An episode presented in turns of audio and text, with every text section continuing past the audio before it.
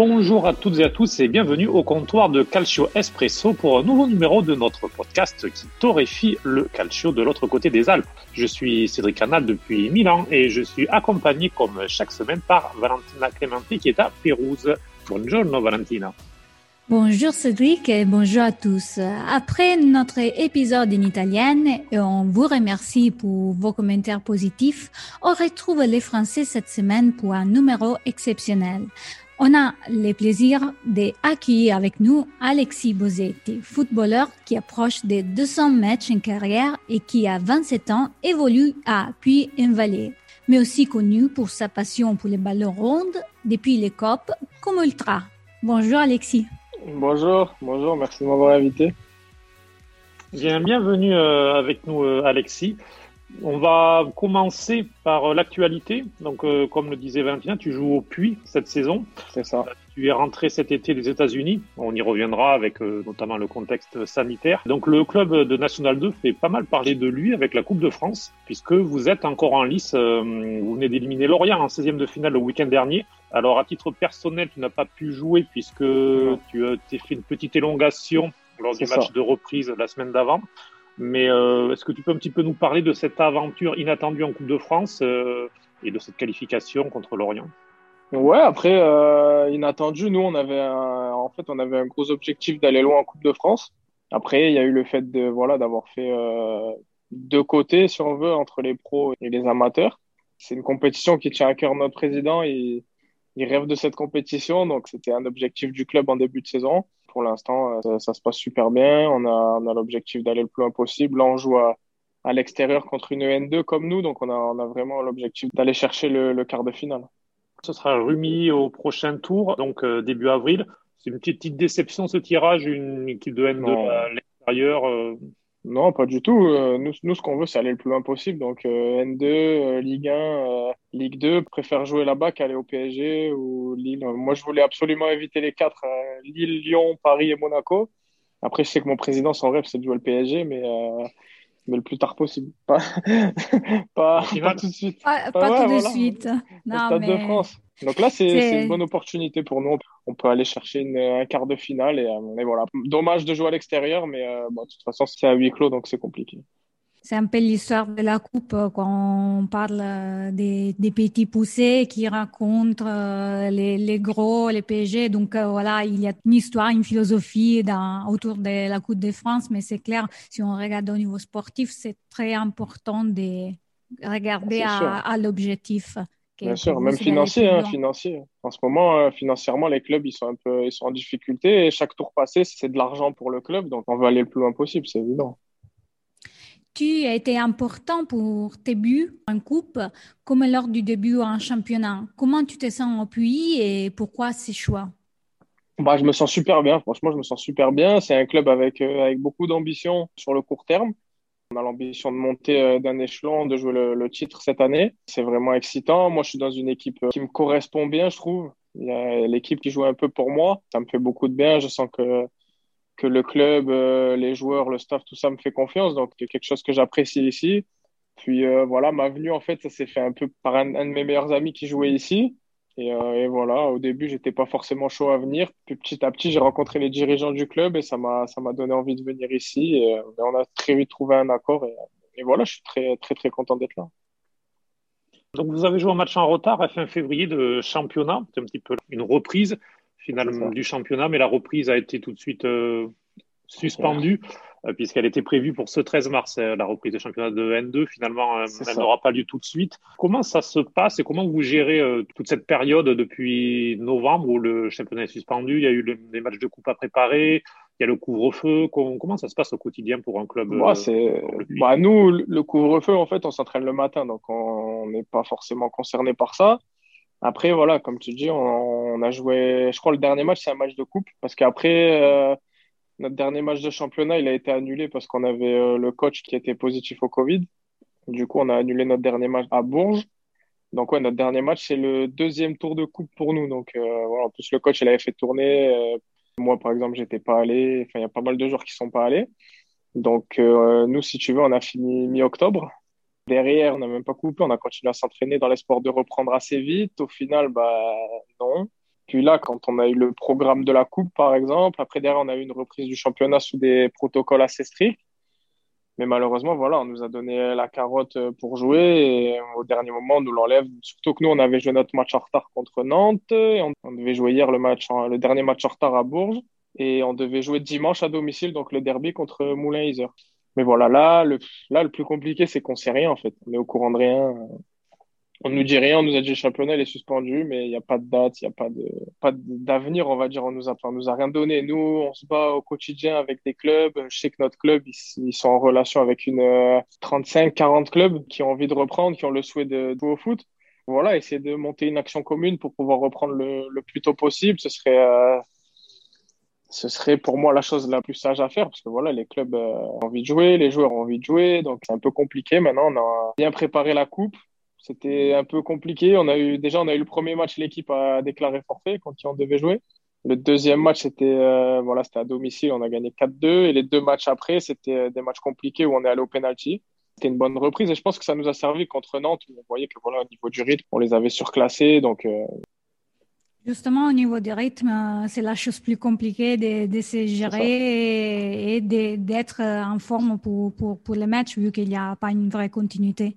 C'est ça. Donc, nous, on, s'est servi des matchs amicaux. On, s'est dit, bon, ben voilà, pour le championnat, on va être prêt, vu qu'on a comme une prépa, on va dire, comme des matchs amicaux en prépa, ben nous, c'était des, des, matchs de coupe, donc c'était directement la compétition. Donc, on s'est dit qu'on allait se servir de ça pour jouer le championnat et euh, ben, on s'en est servi qu'une fois au final. Euh, au final, on n'a pas pu euh, profiter, par exemple, des matchs de, de, coupe pour se mettre dans le rythme et pour être bien euh, direct en championnat. Et voilà, là, on attend le match de Rumilly, donc le 6 ou 7 avril, on n'a pas encore la date. Voilà, c'est encore un, mois et c'est compliqué. Hein. C'est surtout euh, la motivation cette semaine. c'est compliqué de se mettre dans un état d'esprit où on va jouer dans un mois. C'est pas naturel quand on a l'habitude de jouer tous les week-ends. Le plus compliqué, c'est la motivation et, mentalement, ça commence à, ça commence à être dur parce qu'on n'a pas de visibilité sur l'année prochaine. Euh, dans notre effectif, on, avait tous l'objectif de jouer la montée pour aller chercher plus haut. Là, pour l'instant, c'est du stand-by et c'est compliqué. Quand même, vu la situation générale et surtout au vu de ton parcours, c'est quoi la chose plus importante que tu essayes de partager avec euh, tes coéquipiers actuellement? Bah, Nous, en fait, on a très très bon groupe au niveau des, euh, des affinités. On est, on est souvent ensemble en dehors du foot. On a nos enfants dans la même école, euh, on se voit très souvent et, euh, et voilà, c'est un peu ça que j'étais venu chercher, le monde plus amateur avec super ambiance, le staff, un peu une famille parce que c'était un peu compliqué les États-Unis, comme ça s'est terminé pas avec le club, mais mentalement, c'était difficile avec, avec, la pandémie, tout ça. Donc voilà, on a, on est très heureux d'avoir retrouvé euh, un peu comme une famille ici avec beaucoup de bonnes personnes. Voilà, c'est ça. C'est plus euh, hors football plutôt que sur le terrain. Toi qui, ben, qui viens, euh, on y reviendra, hein, du centre de formation de Nice, tu as connu des expériences à l'étranger. Est-ce que tu as été surpris des structures et même du niveau de la Nationale 2 que c'est, comme on le voit de plus en plus, proche du professionnalisme? Ouais, bah moi après je connaissais parce que si tu veux ma dernière année à Nice, la réserve était dernière du championnat et euh, bah moi je jouais plus du tout en Ligue 1. Donc euh, donc voilà, j'ai fait euh, les quatre derniers mois de la saison avec la réserve. Donc le niveau je le connaissais. Et, voilà, mais après je suis pas surpris hein. puis surtout dans notre équipe, il y a, a que des joueurs qui ont joué au-dessus. Donc c'est un peu en fait, si tu veux le club, il avait construit une équipe pour monter très rapidement, pour monter dès cette année parce qu'ils sont descendus l'année dernière. Donc ils avaient monté un projet avec euh, voilà sur une année en one shot avec des, des joueurs qui ont joué au dessus. Euh, le président il a mis beaucoup de moyens dans, dans cette équipe. Aujourd'hui il est un peu bloqué. S'il n'y a pas de montée, franchement ça serait ça serait compliqué pour euh, ça sera compliqué pour lui hein, mentalement. Surtout l'année dernière ils ont pris un, coup de massue avec la descente à cause du Covid. Je sais pas si tu as su l'histoire, mais en fait ils recevaient Queville le vendredi et le Puy ils étaient à un point derrière Queville.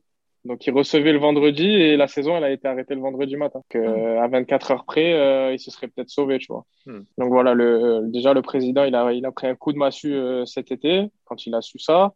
C'est son argent hein, qui vient dans le club. Donc, il a été motivé pour remettre de l'argent dans, dans l'équipe et pour tout faire pour monter. Si cette année on lui dit voilà saison blanche, je pense qu'il va être, être assez contrarié effectivement, on voit beaucoup de, ben, comme ça, de présidents de clubs euh, National 2, National 3 qui soutiennent euh, vraiment leur équipe financièrement, qui sont inquiets parce que, comme tu le disais, entre la saison passée et cette saison qui risque d'être blanche, euh, c'est très compliqué financièrement parce qu'il y a beaucoup de clubs qui vivent grâce à des présidents qui sont mécènes. Donc euh, c'est ça. Puis cette année, il y a pas, ils ont le chômage partiel, donc hmm. c'est pas pas forcément eux qui nous payent, mais au niveau des des partenaires où il y a beaucoup moins de sponsors, il y a beaucoup moins de partenaires, il y a puis mon président, tu vois, c'est plus euh, lui, s'il fait chier, c'est le stade à huis clos, la buvette, et voilà, c'est même pas une question non plus financière, c'est que c'est la vie autour du club. Lui, il est très impliqué dans le dans la ville du Puy, il est très impliqué dans le club, il vient à tous les matchs, il vient à l'extérieur, euh, on le voit la semaine, euh, voilà. Et en Coupe de France, on est passé, on a le record euh, record du club, voilà.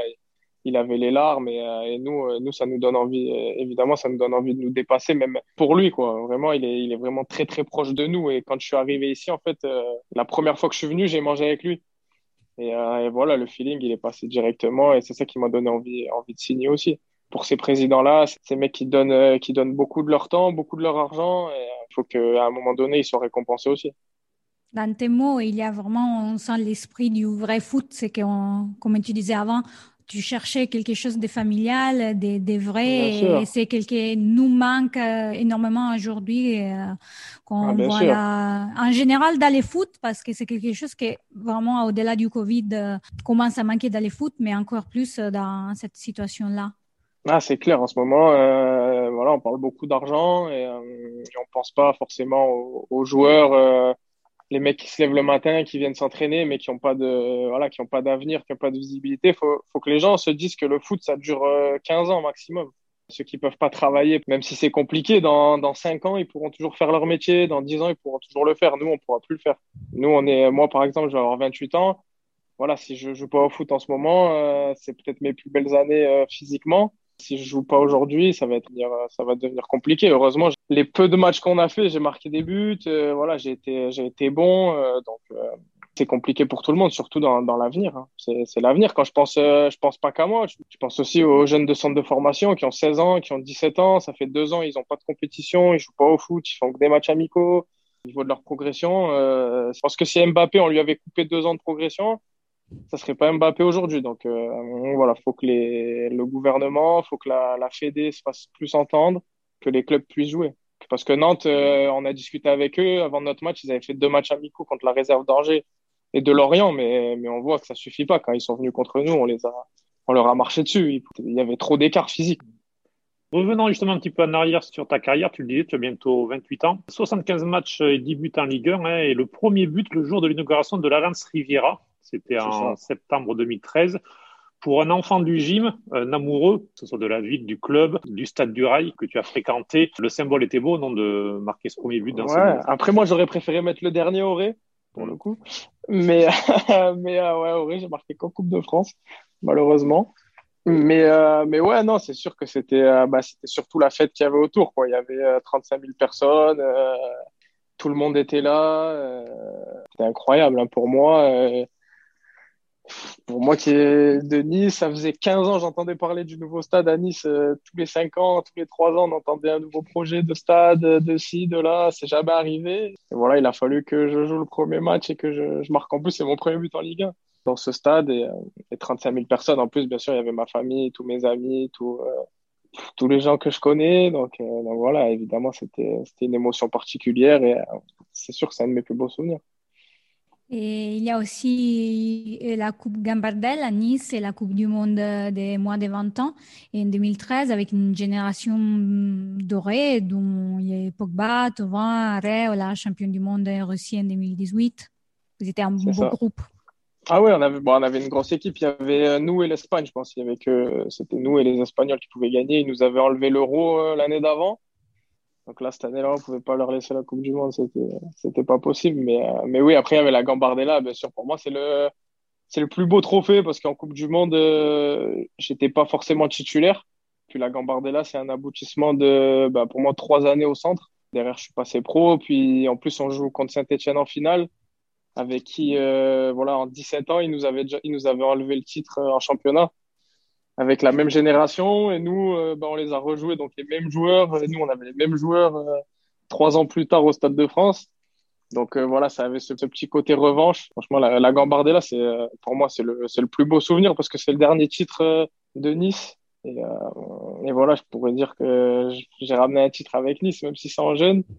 voilà, Nice, ils avaient jamais gagné la Gambarde, donc, donc voilà, je suis content parce qu'en plus, j'ai participé pleinement à, à l'aventure. J'ai marqué 10 buts, j'ai le record de buts en, en Gambardella, donc on a joué au stade duré en plus devant 6-7 000 personnes en, quart de finale. J'ai mis un doublé, j'ai fait une panenka. Donc, euh, ouais, non, c'était.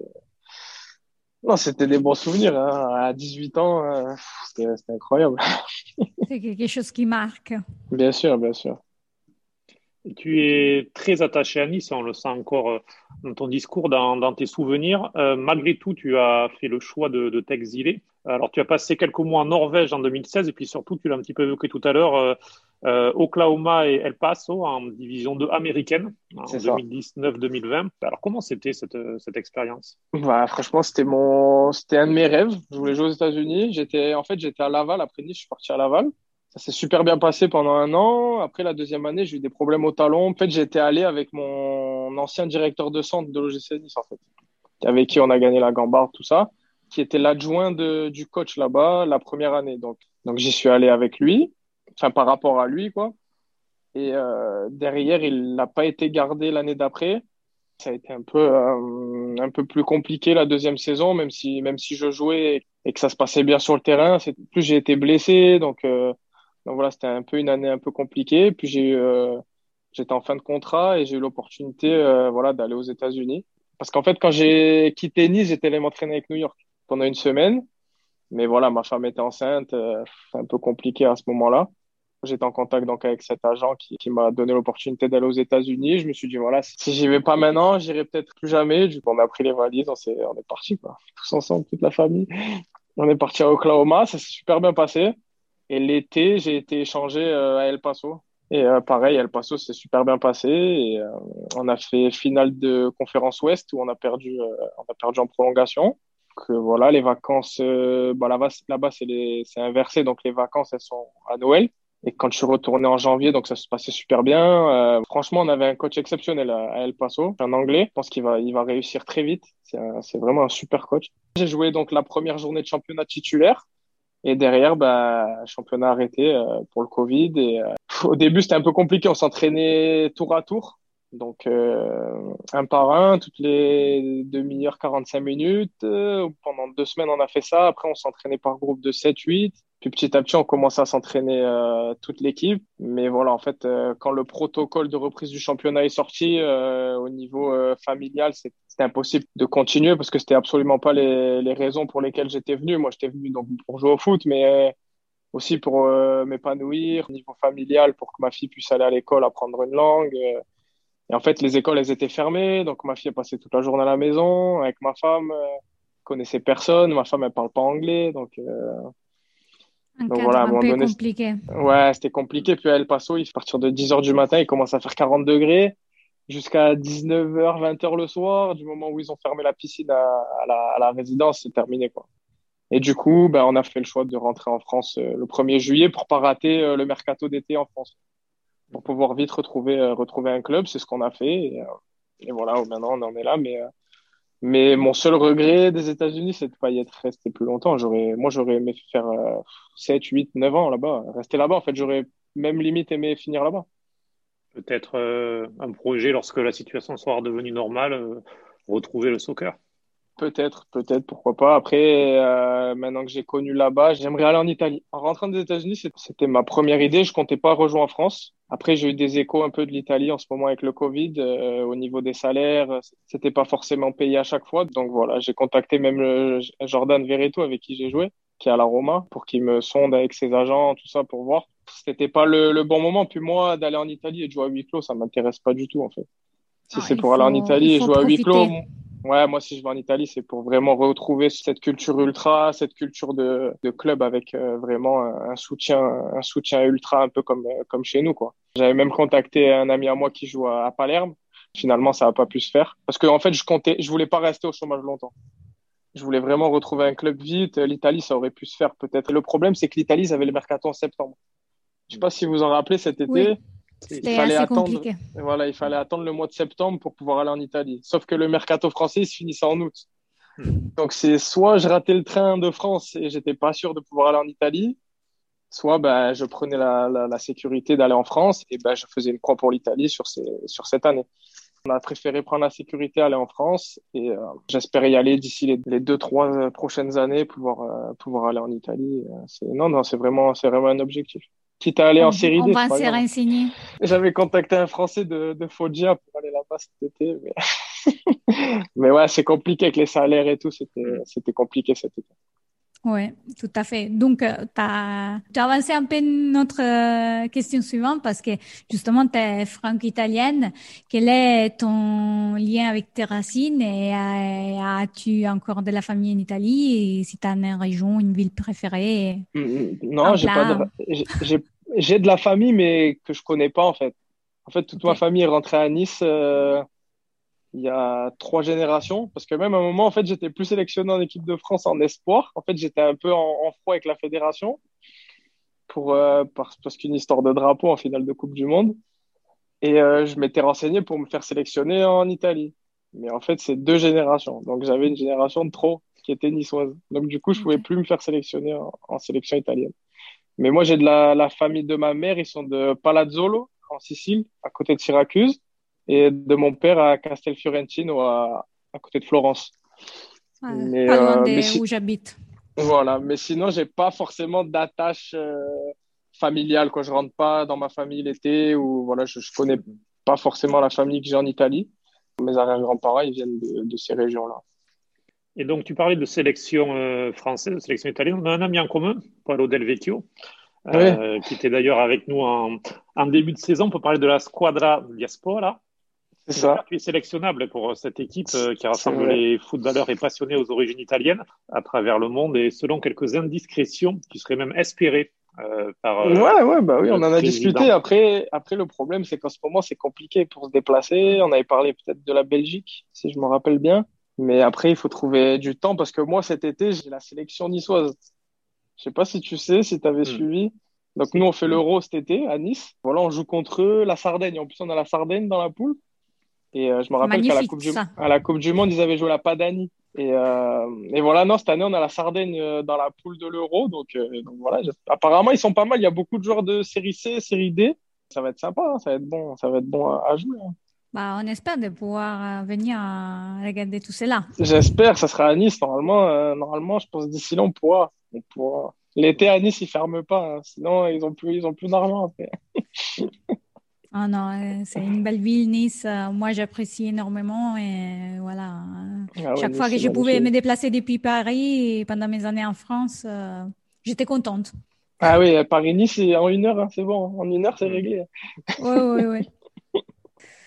Donc, en parlant d'Italie et justement de Nice, tu as joué avec Mario Balotelli lors de ta dernière saison à Nice. Lui aussi est une personnalité extravertie, on peut, on peut le dire. Ces liens avec l'Italie vous a approché en dehors du terrain, par exemple euh? bah, Surtout au début, parce qu'il ne parlait pas français du tout. Et moi, comme je parlais un peu italien, donc euh, ça nous a un peu, un peu rapprochés. C'est un personnage, c'est clair. Euh, aujourd'hui, on n'a plus trop, trop de contacts, mais bah, déjà, c'était assez incroyable de le voir débarquer à Nice, de voir comment il était au quotidien, tout ça. non, c'était un plaisir. Hein. Franchement, je me suis, je me suis régalé de, jouer une année avec lui. Parce qu'humainement, il est, il est vraiment au top. Il nous a vraiment régalé pendant une année. En plus, ça marchait bien pour lui. Donc, euh, donc voilà, même, euh, même si des fois, il faisait des trucs un peu euh, que d'autres joueurs ne, pourraient pas, ne pouvaient pas faire, bah, lui, il le faisait. et voilà, mais ça passait parce que le week-end, il marquait, il était présent. Donc le coach, il le laissait plus libre, on va dire.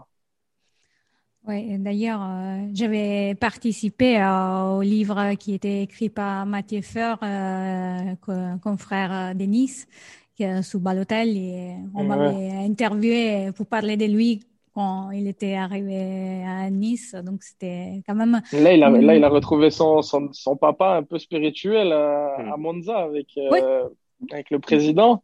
Ouais, il Galliani. Ouais, ils s'adorent tous les deux, ils. Hmm. On, on, peut, on peut lui glisser un petit mot peut-être pour te faire mener à Monza aussi. On sait pas, ah, on sait jamais. là, ils vont monter en Serie A, ça va être dur. à un moment donné, j'ai failli vraiment signer à Frosinone. J'ai vraiment failli signer. L'année où ils montent en Serie A, bah, en fait, c'était s'ils montaient pas, je devais y aller. Mais bon, ils sont montés, du coup, je suis pas allé. Et d'ailleurs, Monza, au-delà de tout, pour, pour les Français, c'était quelque chose, euh, quand même, euh, une équipe qui était un peu un, un, monde parallèle parce que, par exemple, Christophe Galtier, il a joué à Monza, c'était, je pense, une des premières à arriver en Série ah, oui. Oui, à Monza, moi, je connais surtout le Grand Prix de Formule 1. Ouais. Ah, aussi, Christophe Galtier a joué à Monza dans sa jeunesse. Et voilà, ah, il était allé là et, entre-temps, il pouvait aller à l'Inter au Milan pour analyser la situation. C'était une, une, époque très, très sympa. Voilà. D'accord, je savais pas. Je sais que Monza, c'est un gros club, mais je savais pas qu'il y avait, il y avait Galtier. Ouais. D'accord. Tout à fait. Et donc, euh, je pense qu'on va passer à, au côté tifoso, Cédric.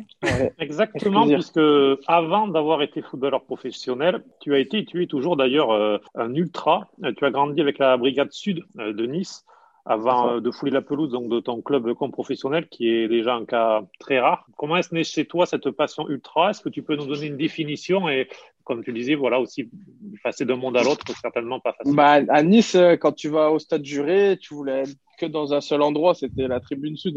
Quand tu es jeune, tu as 10, 12, 13 ans, il n'y a qu'un endroit au stade où tu veux être, c'est là-bas. Quand j'ai pu commencer à aller au stade seul vers 13 euh, ans, c'est là-bas que je voulais aller. En plus, c'était trop compliqué d'aller dans cette tribune parce que, en fait, c'était les abonnés de l'année d'avant qui étaient prioritaires. Donc, en fait, c'était quasiment impossible de trouver des, de s'abonner dans cette tribune. Donc, il fallait passer par des stadiers, par des gens que mon père connaissait, par des connaissances pour pouvoir passer sans place, parce que c'était impossible. En fait, les places, elles se vendaient pas. C'était que euh, pour les abonnés. Donc, en fait, à chaque fois, tu montais au stade, mais t'étais pas sûr de rentrer. Franchement, c'était une période, bah, c'était galère un peu parce que, bah, t'as 13, 14 ans, voilà, tu connais, mais bon, tu veux pas non plus, euh, tu veux pas non plus gêner, déranger, tu veux pas. Donc euh, des fois, bah, tu te pointes là-bas et tu pouvais pas rentrer, tu rentrer par deux, des fois par trois avec un seul abonnement. Enfin, je pense qu'en Italie c'est un peu comme ça aussi, mais euh, quand je suis allé avec l'Inter, ça on faisait un peu pareil. Donc euh, donc voilà, c'était un peu un peu galère jusqu'au moment où tu arrives à avoir un abonnement, puis au final. moi, j'étais au centre de formation de Nice 16 ans, donc j'ai galéré peut-être deux, deux ans avant avant de réussir à aller au stade sereinement pour être sûr de rentrer.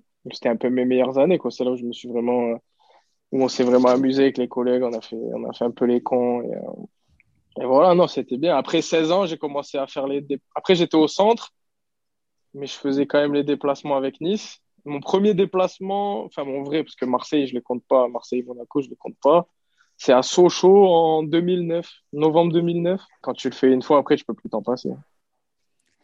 Et là, malheureusement, vu qu'on vit les footballs sans public ou presque depuis un an, arrives-tu à regarder des matchs euh, comme avant ou c'est quand même pas la même chose? Ah, C'est compliqué. Le dernier match que j'ai fait, c'est je, suis allé à Amsterdam avec Valence, avec nos amis de Valence. Euh, le dernier match de Champions League où Valence se qualifie. Donc je suis allé à Amsterdam euh, trois jours pour voir le match.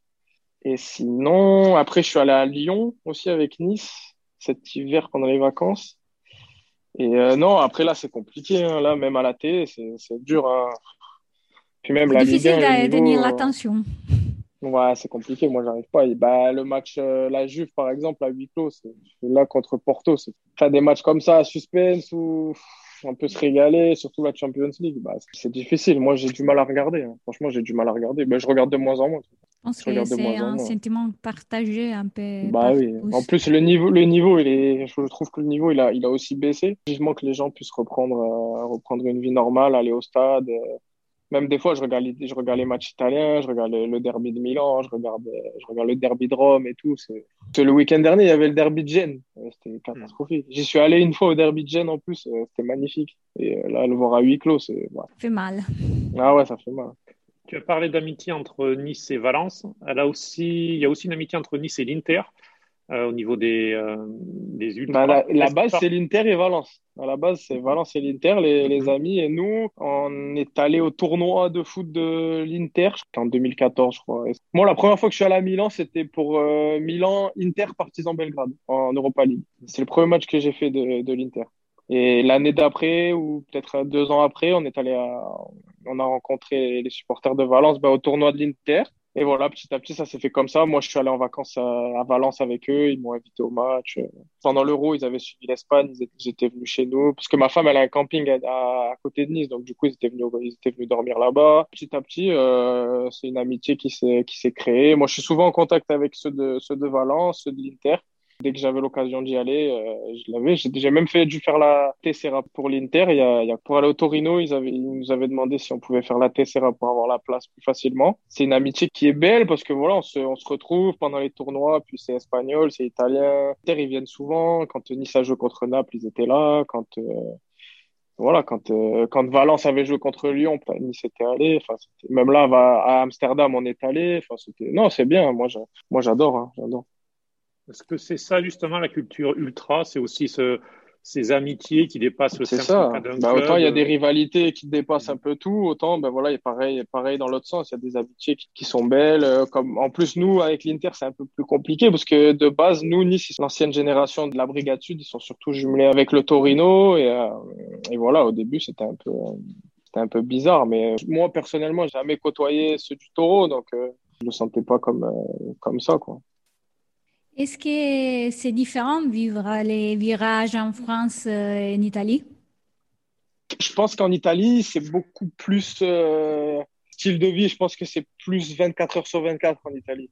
Nous, ça l'est, ça peut-être moins. Il y a peut-être moins de passion autour du club, surtout dans les divisions inférieures. Quand je vois les séries B, la série C, quand je vois des clubs. Euh, avant de vouloir signer en Italie, je regardais pas mal de vidéos de supporters en Italie, des séries C, des, des tout ça, des clubs pas UP, mais euh, voilà, des clubs un, plus, un peu plus petits, les Cavez et tout, c'est des clubs qui sont inconnus pour les gens, mais quand on va au stade, bah, ça chante, ça. Voilà, quand moi j'ai joué en troisième division française, euh, à part un ou deux clubs, il euh, n'y a, rien à voir. À part le Red Star en France, en troisième division, et bah là il y a Bastia, mais sinon il y a un peu Laval, mais sinon il n'y a personne. Ici, euh, dans le village où j'habite maintenant, quand il y a l'équipe qui jouait, que c'est une équipe amateur, bah, les, samedis après-midi, les rangs, ils étaient pleins. Bah, c'est ça, c'est ce que, euh, en fait, en les France. Les gens descendaient presque à tuer l'arbitre à chaque, à chaque faute. Bah oui, mais en fait, en, France, moi, je suis au Puy-en-Velay, les gens, ils sont pour Saint-Etienne. On est à côté des grandes villes, les gens, ils sont pour la grande ville. Alors qu'en Italie, bah, tu n'es à Sienne, bah, t'es pas pour Florence, t'es pour Sienne, t'es pas pour la Fio on est pour Sienne. En fait, je pense qu'en France, ils s'identifient plus euh, aux gros clubs qu'en Italie. Je pense qu'en Italie, il y a beaucoup sur, il y a, une, euh, voilà, il y a la culture de la ville, de défendre la ville, un peu comme le, calcio storico à, Florence. Euh, ben voilà, les gens, ils s'identifient au quartier, à la rue, après à la ville, enfin au village, et puis après c'est la nationale. Donc, parce qu'en France, on n'a pas cette culture de mais après, c'est normal. En Italie, ils ont été, euh, ils ont été unifiés tard. Donc, euh, oui, je pense voilà, qu'en France, c'est ça que je voulais souligner. Je pense qu'en France, c'est historique. Euh, voilà, on est.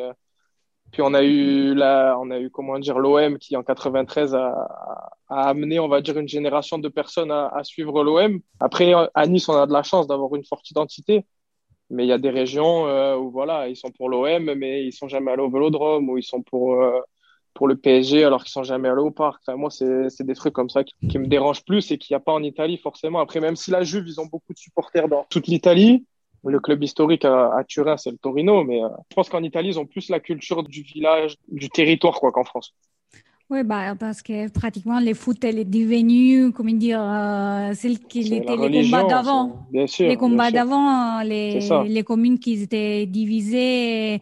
Bon, il y a, il y a jamais une culture, une vraie culture d'unité. Donc, euh, dans le foot, euh, il y a un reflet de tout cela. Et, c'est pour ça aussi qu'il y a cette, euh, comment dire, ambiance toujours assez forte. Puis en France, il y a, on n'a pas de ville avec deux clubs, quoi. Ça n'existe pas chez nous. Alors qu'en Italie, à Gênes, il y a Torino, encore, si je descends sur Naples, il y a, il y a Salerne, il y a Avellino, enfin, il y a plein Aussi, c'est à Naples, ils ont essayé de faire un club de foot euh, dans la même ville, mais ils n'ont pas réussi. c'est trop dur. J'y suis allé à Naples, j'y suis allé jouer à Naples une fois avec Nice en match amical. Euh, c'est impressionnant, hein. c'est impressionnant. Non, non, mais, euh, mais voilà, même dans le sud, même en, même en Sicile, il y a Catane, il y a Messine, il, y a, il y a Palerme, euh, voilà, il y a, il y a plein de clubs. Puis même quand je suivais un peu les, les, les divisions un peu plus basses, euh, voilà, il y a, il y a Foggia, il y a Bari, il y a, enfin, il y a plein de, il y a plein de clubs, voilà, qui ont leur, qui ont vraiment leur groupe et c'est des passionnés. Ils s'en foutent d'aller voir Naples ou d'aller voir eux. C'est Foggia le week-end et basta. Tu parles de cette Italie du Sud qui a un petit peu moins de clubs euh, en Serie A, qui en a peu, et même en Série B, qui est peu présente. Est-ce que cette, euh, ce football-là t'attire? Tout à l'heure, tu parlais de l'espoir d'aller jouer en Italie. Justement, c'est clubs un peu plus petits, mais qui ont une vraie, de vraies racines. Ah oui, c'est clair. Moi, j'ai un ami qui a joué à Bari. Il m'a dit c'est exceptionnel. Puis euh, il y a un reportage, je crois que c'est sur Amazon, sur Bari, pour le club. J'ai regardé sur Amazon Prime, je crois. Et euh, ouais, moi c'est ça qui ça qui me régale. Les clubs, voilà, avec une identité forte, avec même si c'est en série C, voilà, il y a des tifosi, il y a, il y a quelque chose autour. Les gens s'intéressent au foot. J'étais aux États-Unis, à Oklahoma, et ils connaissent aucun joueur de foot. Hein. Ils connaissent les joueurs de NBA, mais ils connaissent pas le foot, ils s'en foutent. C'est notre culture. Euh, mais bon, il y avait les feux d'artifice avant le match, euh, les mascottes, euh, tout ça. Mais, voilà, non, moi, ce, que je préfère, bien sûr, c'est de jouer dans un petit club, mais avec une forte appartenance des supporters. Il y a une image justement du foot italien qui est chère à tes yeux, je sais pas, un événement, un cop, un match, une chorégraphie que tu as, as regardé. Non, pas forcément. Après, souvent, c'est. Là, je pense au match final de Coupe d'Italie, à Rome, souvent, où, ben, quand il n'y a pas Rome, c'est la Juve, c'est Naples, c'est tout le monde se retrouve à, à Rome. Et voilà, c'est chaud à tous les, à tous les, tous les matchs, c'est chaud, quoi. Après, euh, c'est souvent les, les parcages en Italie qui sont souvent remplis. Euh. Une fois, je suis allé, je suis allé en vacances à Rome. Il y avait Rome-Catane et voilà, il y avait, avait peut-être euh, une cinquantaine de, de supporters de Catane, mais, euh, mais voilà, ils étaient euh, pour venir de Catane à Rome. Je pense pas que ça soit, ça soit si facile. Mais voilà, les mecs, ils se déplacent partout, toujours. Même Nice, ça a été chaud une année avec le Genoa où on avait joué à la frontière française à Cuneo. C'était chaud avec les supporters du Genoa, tout ça.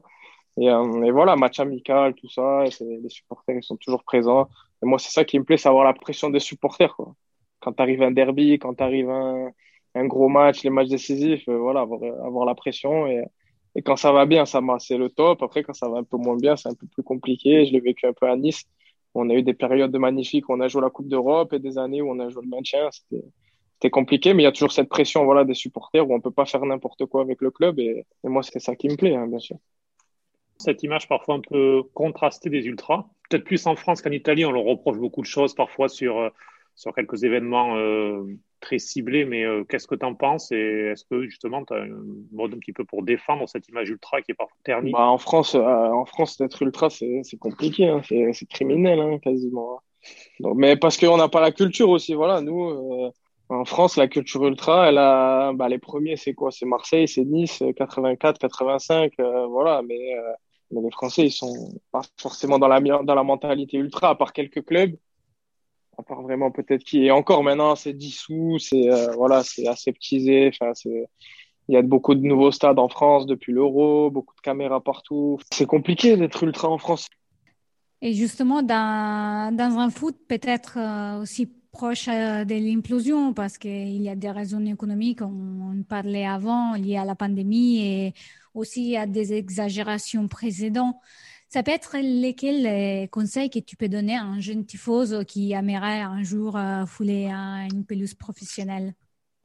Oh, De pas trop faire le con, d'être sérieux, de pas se droguer surtout. Parce que euh, ça, peut, ça peut vite arriver. Faire attention à, tout ça, à ce qu'il y a autour qui est pas forcément. Euh, après, voilà, chacun fait ce qu'il veut, bien sûr. Mais si tu veux si demain tu veux, tu veux une carrière professionnelle en étant ultra, il faut, il faut passer entre certaines mailles du filet. Il faut faire attention. Il faut pas. En plus aujourd'hui maintenant avec, avec la police, avec les, les restrictions qu'il y a, il faut faire, euh, faut faire attention. Il faut essayer de rester sérieux et euh, ça n'empêche pas de s'éclater, mais euh, mais voilà, tu peux pas forcément t'éclater comme tes potes on peut dire que, entre guillemets, les sacrifices d'être à droit et tout, après, ça, ça peut être euh, récompensé avec euh, une belle carrière. C'est ça, c'est ça. Après, euh, c'est dur. Hein. C'est pour ça qu'il n'y en a pas beaucoup parce que c'est compliqué de faire les deux. Et si tu fais un à fond, en fait, si tu fais le côté ultra à fond, il faut que tu te mettes quand même quelques barrières. Mmh. Sinon, tu peux pas, tu peux pas tout faire. C'est impossible.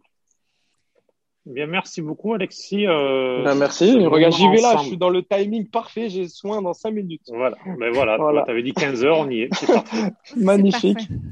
Eh, merci ben, beaucoup. merci beaucoup. puis, puis on te suivra donc au, à la prochaine avec hein. plaisir. Ouais, pas de souci. Bon, entre-temps, on te cherche un, un, club en Italie. On va ah, Pérouse, hein, moi j'aime bien oui. Pérouse, un très très beau club. Très, très... Bah, il doit, on espère les voir remonter en Série B, donc euh, voilà. Très beau club, être... très, très beau stade, très beau stade. Ouais, tout très à fait. Stade. Bon, bah merci. À la prochaine. Ah, merci, beaucoup, à toi. Ciao, ciao. ciao. Merci beaucoup. Ciao. Au revoir.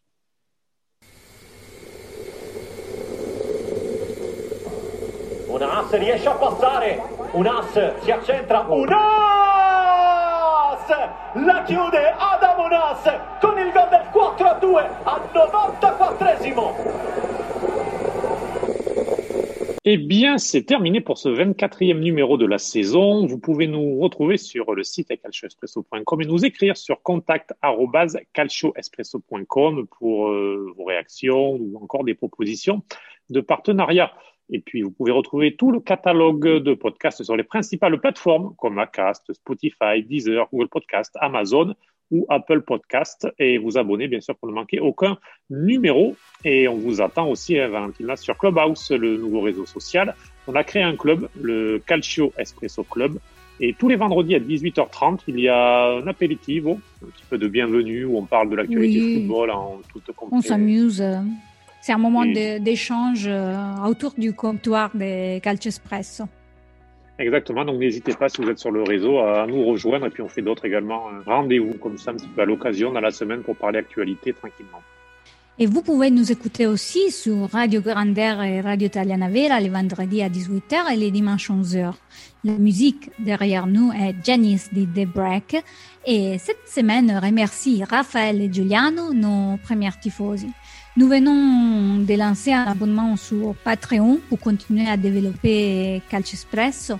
Si vous souhaitez faire partie de l'aventure, les liens sont sur notre site et les réseaux sociaux où vous pouvez aussi nous poser des questions, réagir euh, comme Twitter, Facebook, Telegram, Instagram.